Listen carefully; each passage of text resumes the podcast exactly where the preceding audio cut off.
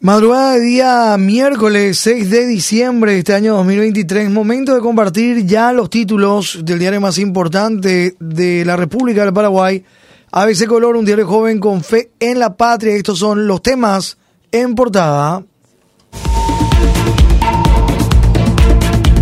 Senado define hoy ley que puede destruir IPS, polémico proyecto de superintendencia de jubilaciones. Amplio destaque de nuestro medio hoy sobre este tema páginas 2 y 4. En medio de cuestionamientos de diversos sectores, ley podría tener media sanción en tiempo récord. Permite al Estado fondearse con plata de previsional. Proyecto habla de posibilidad de invertir en bonos. Consejo será diseñado para que el Ejecutivo imponga sus criterios. También tendrá impunidad en fallas.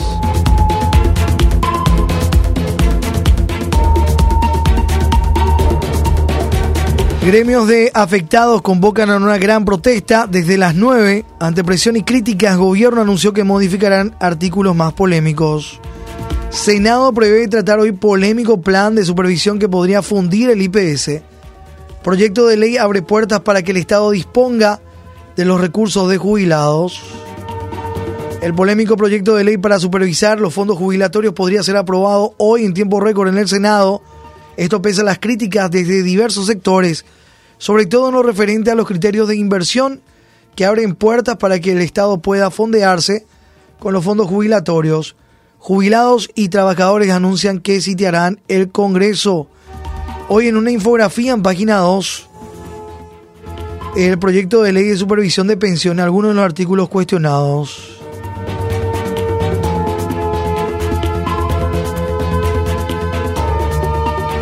Jubilados y obreros sitiarán el Congreso. La convocatoria en la zona de la Plaza Uruguaya estarían marchando al Congreso. Esto horas de la mañana de este día. A las 9 tienen programado partir rumbo al Congreso un repudio al proyecto de ley de supervisión de pensiones. ¿Qué figura para su tratamiento en la fecha en el punto 7. El ministro de Economía, Carlos Fernández Baldovino, anunció anoche que presentarán modificaciones al proyecto de ley que plantea crear la Superintendencia de Jubilaciones y Pensiones. Justificó esta decisión afirmando que han tenido en cuenta las preocupaciones expresadas por las centrales sindicales y por esa razón realizarán cambios específicos en tres artículos. Decía Valdovinos que estarán introduciendo modificaciones al proyecto de ley convencidos en la necesidad de aprobar una ley de superintendencia de pensiones con mayor consenso posible. Escuchamos las preocupaciones centrales sindicales respecto a las mismas, justificaba Valdovinos. Presentaremos modificaciones en los artículos 31, 42, 43, aclarando más sus alcances. El artículo 31 habla sobre la revisión judicial de las actuaciones durante la intervención de las entidades. El artículo 42 que se refiere a la determinación transitoria de limitaciones de intervención. Y el 43 sobre las derogaciones. Anuncian modificación de artículos cuestionados.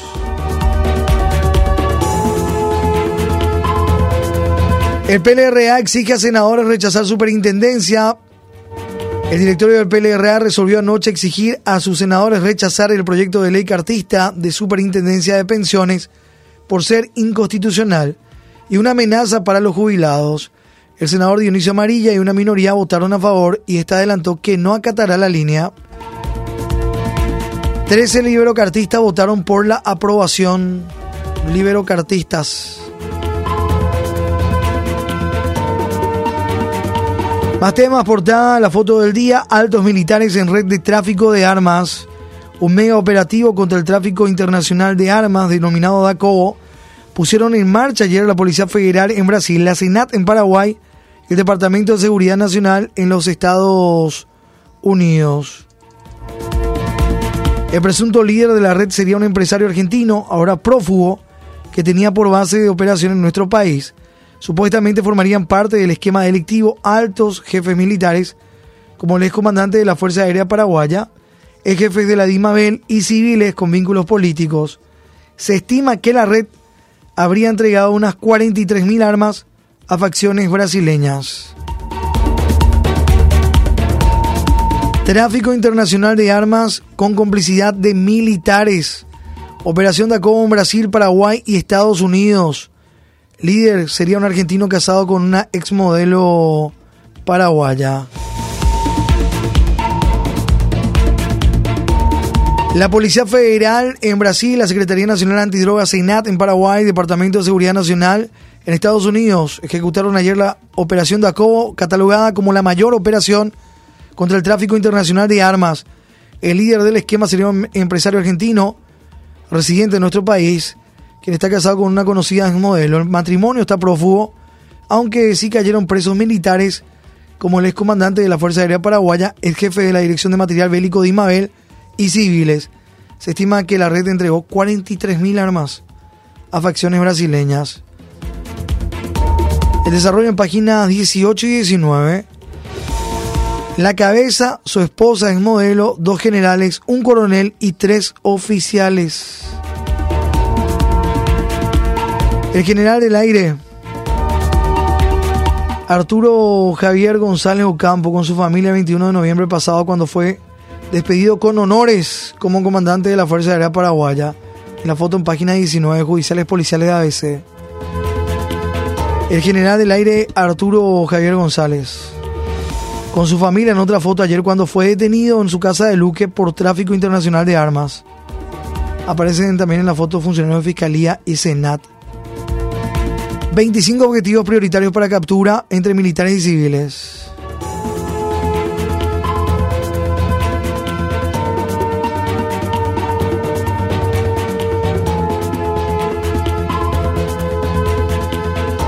Agentes especiales de la Senat y funcionarios de la Fiscalía allanaron Ayer la Dirección de Material Bélico de Imabel en Asunción, donde se habrían blanqueado las operaciones de la empresa.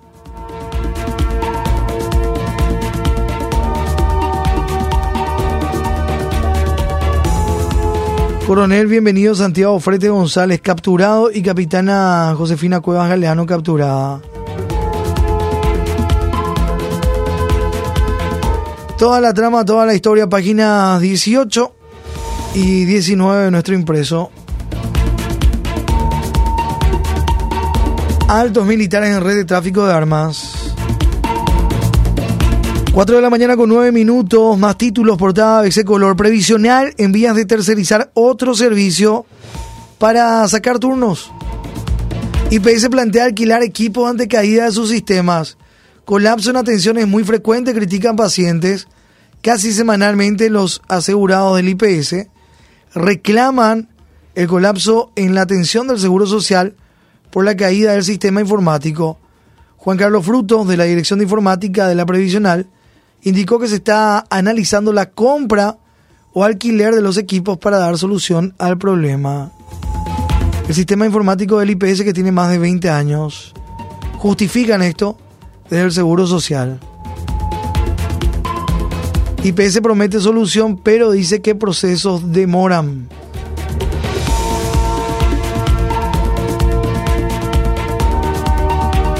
Solo 3 de cada 10 alumnos entienden los textos que leen. Paraguay estancado en educación.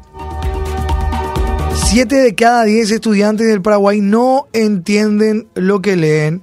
Nivel educativo no mejora en comparación a evaluaciones tomadas en el 2017. Según las pruebas PISA 2022, 7 de cada 10 alumnos paraguayos no comprenden textos básicos y no mejoraron en comprensión lectora en comparación con la evaluación de 2017. Además, 9 de cada 10 no resuelven problemas básicos en matemáticas. 9 de cada 10. En ciencias, más de 7 de cada 10 no resuelven ejercicios mínimos y no mejoraron en 5 años. Estudiantes con alto y bajo rendimiento en matemáticas, lectura y ciencias. De terror las cifras. Matemáticas, lectura y ciencias.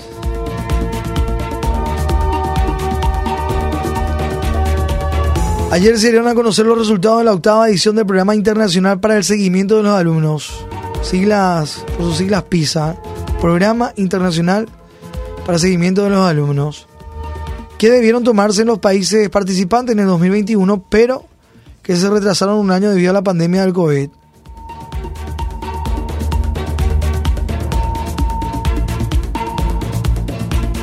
Están las la cifras hoy en página 15, locales. De acuerdo a los resultados, el 85% de los estudiantes paraguayos obtuvo bajo rendimiento en matemáticas. En lectura, el 65% de los alumnos tiene bajo rendimiento. Mientras que en ciencia, los estudiantes paraguayos que tienen rendimientos por debajo del mínimo esperado es del 71%.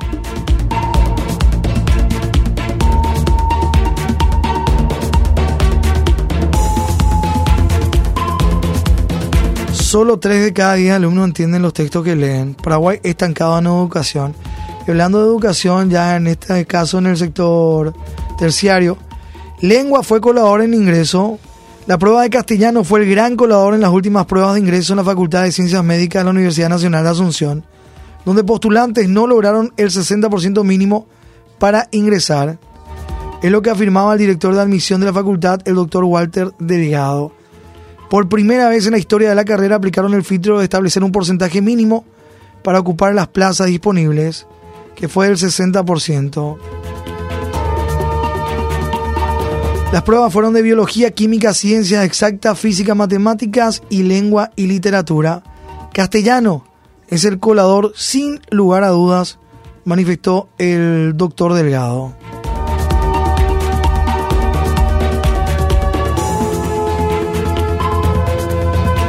Vamos a otro tema, portada ABC. Entre cartistas, jurado de enjuiciamiento de magistrado salva a fiscal amigo.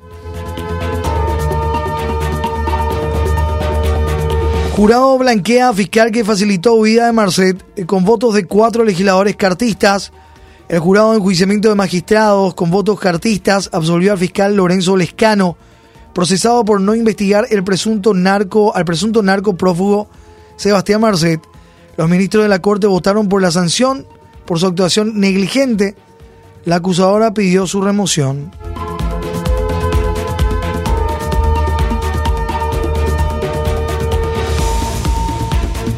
Entre cartistas, jurado de enjuiciamiento de magistrado salva a fiscal amigo Lorenzo Lescano.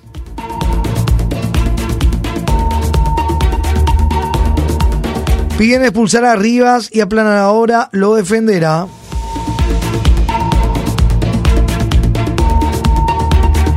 Formalizan pedido para expulsar a Rivas y aliados aseguran impunidad. Solo dos senadoras se animaron a firmar el pedido de pérdida de investidura. Las senadoras Katia González, Encuentro Nacional y Celeste María del PLRA formalizaron la presentación del pedido de pérdida de investidura contra el senador Hernán Rivas, ANRHC por engañar al Congreso con un título de abogado de dudosa legitimidad. Sus colegas no se animaron a firmar por temor a sufrir represalias.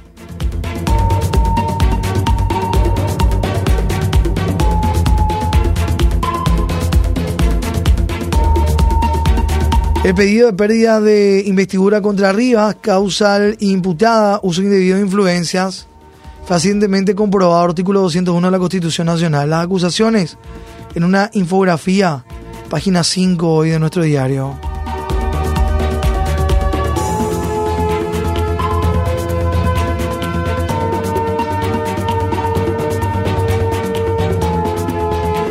Son los títulos en portada hoy de nuestro impreso 4 con 16 minutos. Otros temas destacados también en páginas ya de ABC Color. Senadores analizarán hoy veto a Platal para la Corte. La Corte Suprema que pide una ampliación de 5 mil millones de guaraníes para la institución a su cargo. Estamos hablando de César Dice, el presidente de la Corte Suprema. Riera ruega dictaminar así a reforma policial. Riera intentó convencer a sus colegas de las bondades del proyecto de ley, pero una mayoría se mostró cauta a la hora de emitir un dictamen. Incluso mencionó que el periodo pasado, a pedido de la senadora de Masi, ya se estudió artículo por artículo Estamos hablando del proyecto de ley de reforma y modernización de la Policía Nacional.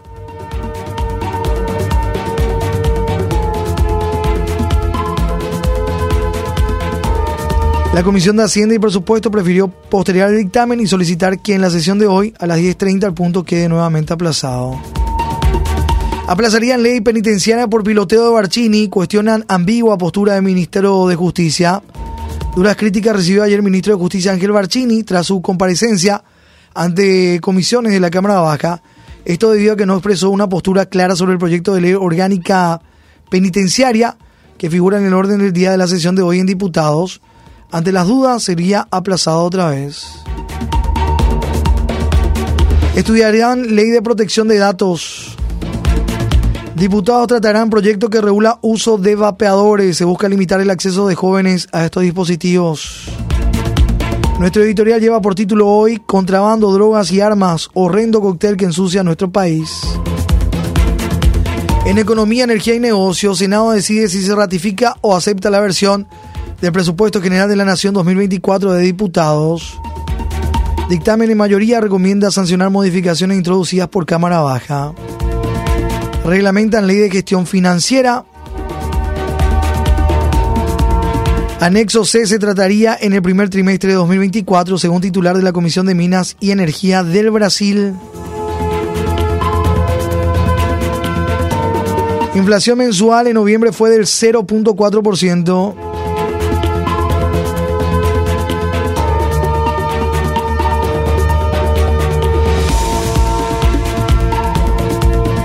Aumenta el caso de COVID, advierte salud.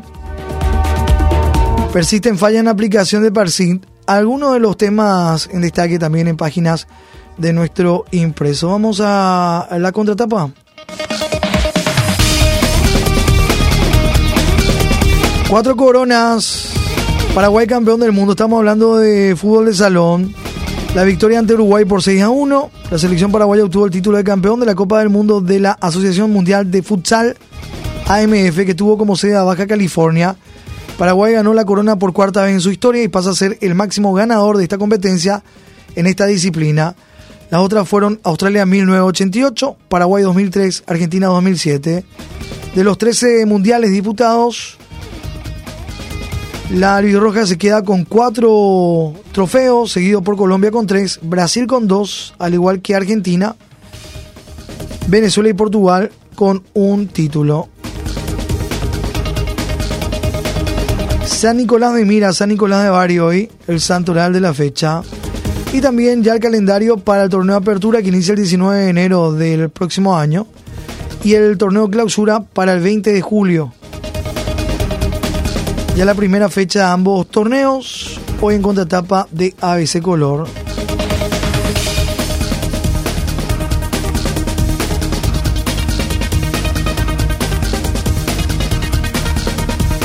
Cuatro de la mañana con 20 minutos compartimos el editorial de la fecha. ABC Color, el diario completo, presenta el editorial de la fecha.